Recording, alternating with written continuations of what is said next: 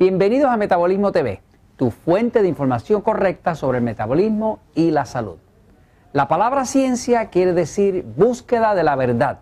Yo soy Frank Suárez, especialista en obesidad y metabolismo, y hoy quiero compartir contigo sobre la verdad. Pero vamos a hablar de la física y el metabolismo. Y estoy en la sucursal de Natural Slim de Mayagüez, es una sucursal ideal y tiene unas facilidades muy, muy bellas. Y me invitaron acá para grabar unos comerciales para México, para unos seminarios que vamos a dar en México y demás.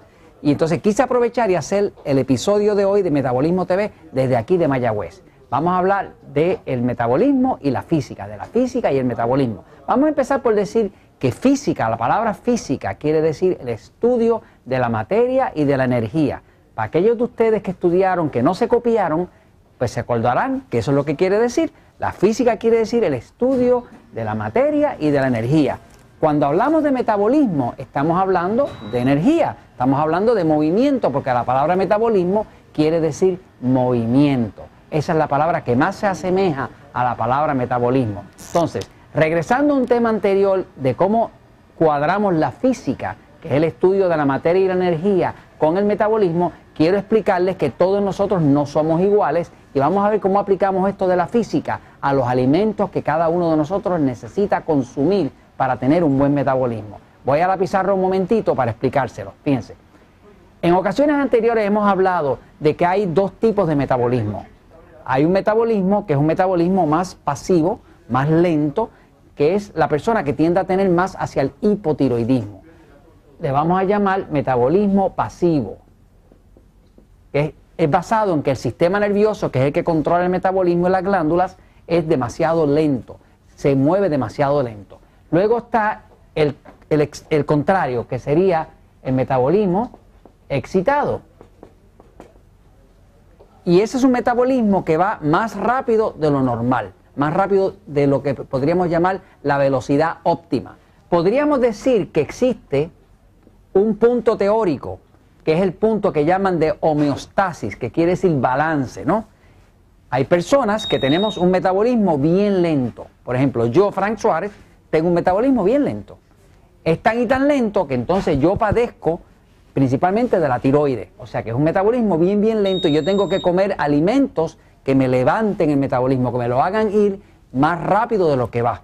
Sin embargo, a través de la ayuda con el libro El Poder del Metabolismo, hemos visto que hay personas cuyo problema es que engordan simple y sencillamente porque su metabolismo va un poco más lento o demasiado rápido, demasiado rápido de lo que debería ir. Lo que pasa es que el tipo de obesidad que se desarrolla es distinta. Por ejemplo, el que tiene un sistema nervioso pasivo, pues eh, se, engorda parejito y es un, engordar cuadradito, que está gordito de los deditos, el pecho, la cadera, todo gordito. Sin embargo, el que tiene un sistema nervioso excitado, lo que más engorda es la barriga. Barriga y abdomen y los glúteos. O sea, que tienen un tipo de obesidad distinto, pero ambos son obesidad. Uno es la obesidad del pasivo y otro es la obesidad del excitado. Ahora, ¿qué tiene que ver esto con la física? Pues vamos a hablar un poquitito de lo que es la materia. Fíjese, yo voy a poner aquí un puntito. Ese puntito podríamos decir que es un átomo, que es algo que compone la materia. Pero si yo pongo otro puntito aquí, tengo otro átomo, y pongo otro aquí, y pongo otro aquí, y hago esto. Y ahora, según unos átomos, lo hago sólido y ahora tengo materia. Acabo de crear un pedazo de materia. Esa es la forma en que se forma la materia. Toda la materia se forma uniendo átomos. Mientras más unidos estén los átomos, mientras más cerca estén uno de otro, pues más sólidos son. Y este, este pedazo de sólido que está aquí, que le vamos a decir materia, pues está compuesto de átomos.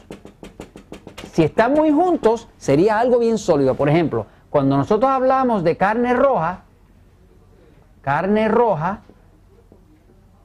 cuando hablamos de queso, estamos hablando de alimentos que tienen mucha solidez, donde los átomos están bien cercanos unos a los otros. Sin embargo, si hablamos de vegetales, voy a poner una hoja aquí mal dibujada, una hoja de lechuga, por ejemplo, pues aquí los átomos están bien separados.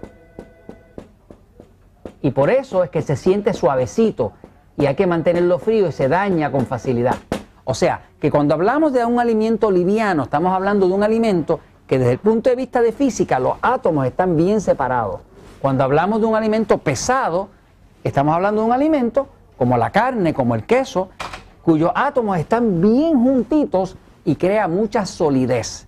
Los vegetales, la ensalada, inclusive si pusiéramos un pedazo de pollo aquí, y me perdonan el dibujito, vamos a decir eso, que eso fuera un muslo de pollo si se pareciera, ¿verdad? Pues eh, la carne de pollo que es blanca, es una carne blanca, ¿verdad? Pollo, ¿verdad? Tiene los átomos más pegados, más juntos que lo de un vegetal. Pero van a estar mucho más separados que lo de la carne roja. Quiere decir que la carne roja y el queso son más sólidos, más sólidos. Y estos contienen más espacio entre los átomos. Esto hace alimentos pesados, alimentos livianos. ¿Qué pasa? Lo que se ha descubierto en cuanto al metabolismo, y es lo que se explica en el libro El Poder de Metabolismo, es que todos no somos iguales. Si usted descubre que usted tiene, después de leer el libro, descubre un sistema nervioso pasivo, como el mío, pues ya usted sabe que usted tiene un sistema que es básicamente carnívoro, que necesita alimentos pesados. Estos alimentos pesados pertenecen a este sistema, porque esto es como si fuera combustible diésel.